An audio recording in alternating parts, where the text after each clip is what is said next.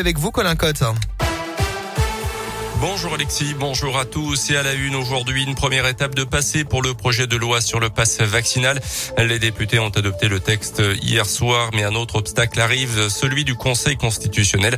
Les deux groupes parlementaires de la France insoumise et du Parti socialiste ont déposé deux recours. Ils doivent être examinés d'ici jeudi par les sages avant une promulgation éventuellement vendredi pour une mise en application dans une semaine, espère toujours le gouvernement.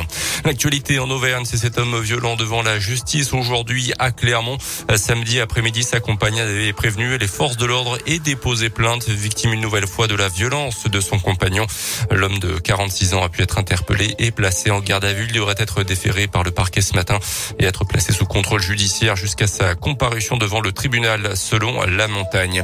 Les sports avec d'abord le foot et le match nul entre Marseille et Lille hier soir en clôture de la journée de Ligue 1. Notez la claque reçue par le Clermont Foot 4-0 sur le terrain de Monaco.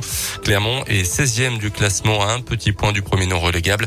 Nos Auvergnats vont enchaîné dès mercredi soir contre Strasbourg au Montier et la réception également du Stade Rennais le week-end prochain. En rugby, belle victoire de la SMO Michelin face aux Britanniques de Sale, 25 à 19 en Champions Cup. Daniel Penaud, auteur de trois essais, a été élu homme du match.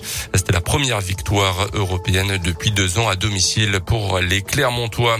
Et puis du tennis, notez que l'Open d'Australie à Melbourne a débuté ce matin. Cinq Français déjà qualifiés pour le second tour du tournoi. Euh, mon fils Bonzi, Manarino, Tan et Corentin Moutet qui a battu Lucas Pouille ce matin.